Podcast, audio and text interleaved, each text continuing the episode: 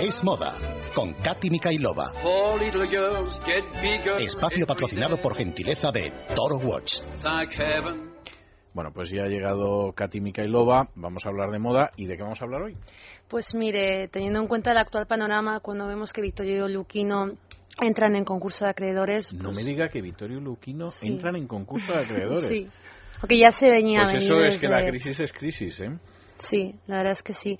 Y entonces realmente podemos estudiar un poco entre los dos, don César, cuál es el problema de España en la moda y concretamente la moda de preta porter y, y, alta costura. ¿Y lo de Vittorio Luquino es excepcional o hay también otras firmas? No, hay otras muchas firmas. Hay, hay otras tantas. Por ejemplo, en noviembre o en octubre, a finales de octubre, de Bota y Lomba, cuyo diseñador es Modesto Lomba, ha cerrado su, su taller en, en Madrid y él es además el presidente de la Asociación de Creadores de Moda de España. Entonces, imagínese qué, qué trauma, qué, qué, caos para todos los diseñadores que pertenecen a esa asociación ver que el presidente de esta asociación tenga que cerrar su única tienda en, en Madrid, ¿no? Bueno, y además teniendo en cuenta que, como decía usted la semana pasada, la moda después del turismo es el sector, se supone que fuerte, robusto, interesante de la economía española. Pues eh, vamos bien. ¿Y a qué se atribuye esta crisis dentro del mundo de la moda en España? Hombre, por un lado es podría ser una mala gestión por parte de, de los diseñadores o las personas que trabajan para ellos, pero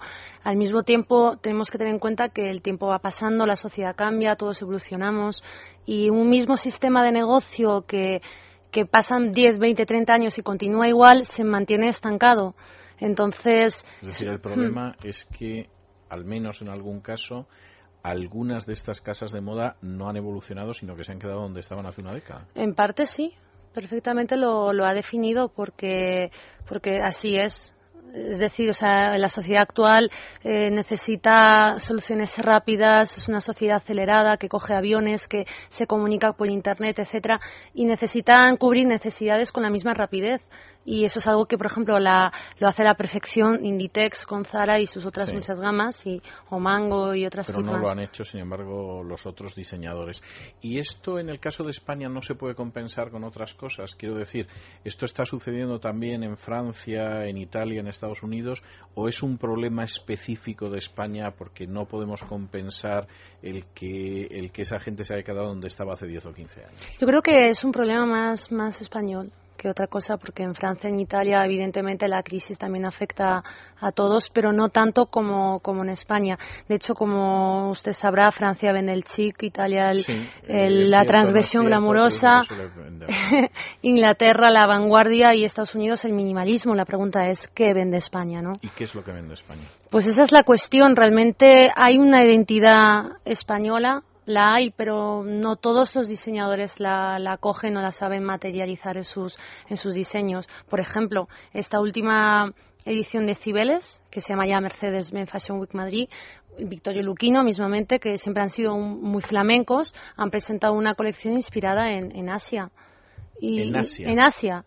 Eso es, quizás es un, un poco medio en broma la razón por la que están como están. Evidentemente no es así, pero... O era un intento quizá de renovarse para no morir. Sí, o un guiño hacia el futuro mercado o el mercado presente que hay ahí, ¿no? Porque yo también siempre trato de, de ver un poco una historia en cada colección, qué es lo que te transmiten, qué es lo que te cuentan con sus diseños, etcétera. Y, y mientras Roberto Berino o Francis Montesinos hacían algo más español, con más acento español, Victorio Luquino se, se inspiraba en un en una cultura muy lejana, es cercana dado la globalización, pero, pero lejana porque en, una época en la que estábamos todavía, si no sabíamos si nos rescataban o no, Sí, una moda de Asia parece que era, en fin, eso que llaman preposterous los americanos, en fin, quedaba un poco, un poco fuera de lugar. Y aparte de ese cambio generacional, de la ausencia de identidad española, ¿hay alguna otra razón que pueda explicar por qué algunas de estas firmas en estos momentos están cerrando el taller o están solicitando el concurso de acreedores. En cualquiera de los casos están en crisis. Sí, bueno, antes de nada, eh, en, el caso de las industrias que están creciendo, que es con la moda low cost, como es el, ejemplo de Inditex, con Mango y, el grupo Cortefiel, por ejemplo, hay que destacar que, por ejemplo, Zara tiene 6.000 tiendas en todo el mundo, en 82 mercados, concretamente en los cinco continentes. Qué bárbaro. Sí, 110.000 empleados y hacen un total de 9 millones de colecciones anuales solamente para Zara. 9 millones de colecciones. Y fíjese que quédese con esa, con esa cifra, don César, porque si ahora le digo que los diseñadores de alta costura o preta porte en España hacen solamente dos colecciones al año, choca con ello. perfectamente por qué están cerrando. Y dicho esto, me paso a explicar un poco lo de la trampa del ciclo anual, que le mencioné un poco por encima en el primer programa, ¿no? Que consiste en que la, trampa, la trampa del ciclo anual. Bueno, es la contraposición al ciclo corto, que es lo que hace Zara. La trampa del ciclo anual o el ciclo anual, que es el modelo antiguo, que consiste en eh, diseñar o, idear una colección sobre un papel seis meses antes, pasar a confeccionarlo, una vez mm, una vez confeccionado, sacarlo a la pasarela y presentarlo a los medios de comunicación y solamente seis meses después de presentarlo en el desfile pasa a la tienda.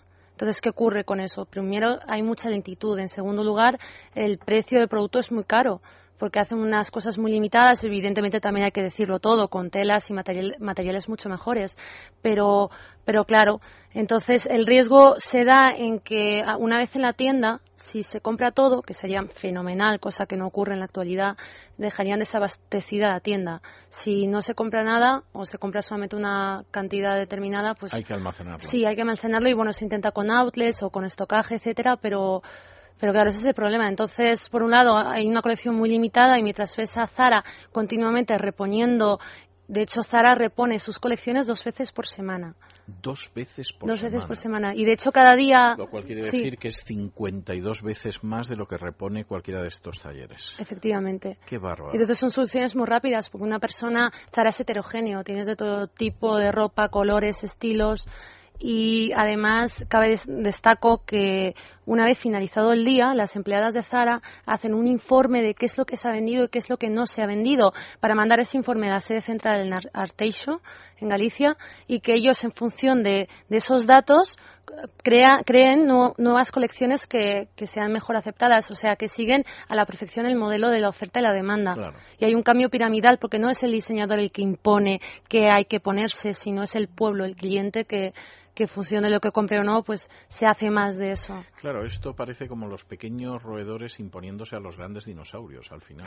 es decir, eh, no cabe la menor duda que son más rápidos, más ágiles, etcétera, más baratos, mientras que lo otro es, un gran monstruo lento pero que, en una situación como esta no, no hay manera de mantenerlo. O sea, la cosa no, es, difícil y probablemente una de las razones por las que les va mal a los diseñadores independientes de alta costura de España es también esto, porque quizá gente que antiguamente compraba en este tipo de tiendas, Adolfo Domínguez, etcétera, etcétera, dada la crisis, o sea, la crisis y por un lado productos buenos y baratos y de, de cierta calidad, relativa calidad, pues optan por, por lo segundo, que es Zara y todas esas tiendas. Bueno, ¿y cuál es la noticia que tenemos de moda esta semana? Pues sí, se la voy a leer al público, a Cámara de los Oyentes. El pasado miércoles 16 arrancó Madrid Joya en IFEMA en el pabellón 6 y por el stand del grupo Aiserco han pasado numerosas personalidades del mundo de la comunicación y de la moda.